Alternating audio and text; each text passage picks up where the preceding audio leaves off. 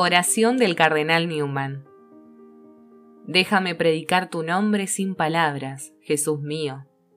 Ayúdame a esparcir tu fragancia donde quiera que vaya. Inunda mi alma con tu espíritu y tu vida. Penetra todo mi ser y toma de él posesión de tal manera que mi vida no sea en adelante sin una irradiación de la tuya. Quédate en mi corazón en unión tan íntima, que las almas que tengan contacto con la mía puedan sentir en mí tu presencia, y que al mirarme olviden que yo existo y no piensen sino en ti. Quédate conmigo, así podré convertirme en luz para los otros.